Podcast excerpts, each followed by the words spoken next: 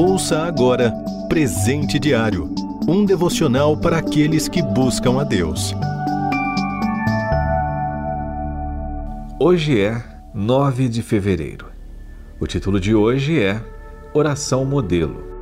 Leitura bíblica em Lucas, no capítulo 11, do versículo 1 até o versículo 4. Versículo-chave, Evangelho de João, capítulo 1, versículo 12. Aos que receberam Jesus, aos que creram em seu nome, deu-lhes o direito de se tornarem filhos de Deus. Cada palavra e frase dessa oração tem um profundo significado, todavia, ela é repetida por muitos como se fosse um mantra. Comecemos com uma pergunta básica: Quem pode chamar Deus de Pai? Acredita-se que todo mundo é filho de Deus. Não é o que lemos no versículo-chave pode chamar Deus de Pai aquele que recebeu Jesus como seu Salvador e creu em seu nome. Voltando à oração, ela é uma forma de viver e Jesus foi o único que a viveu plenamente.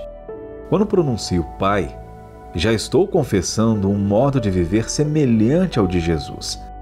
Se confesso que Deus é meu Pai, devo a Ele obediência.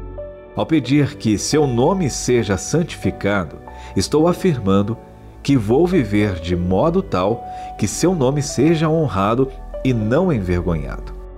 Pedir que seu reino venha é uma declaração de que viverei para trazer o reino a esta terra. Mas como viver o reino de Deus neste mundo com valores tão diferentes? Promover um golpe e declarar um Estado teocrático? Não. Jesus afirmou que o reino de Deus já está dentro de nós. Se o reino de Deus é baseado na verdade, justiça, amor e perdão, tais coisas devem ser vistas em minha vida. Pedir o pão de cada dia demonstra dependência absoluta de Deus e não viver ansioso pelas coisas materiais. Continuando. Devo perdoar quem me ofende, ainda que o ofensor não mereça, porque Deus também me perdoou pelo sacrifício de Jesus na cruz sem que eu merecesse. E me perdoa toda vez que piso na bola e arrependido confesso o meu pecado. Portanto, faço aos outros o que Deus faz para mim.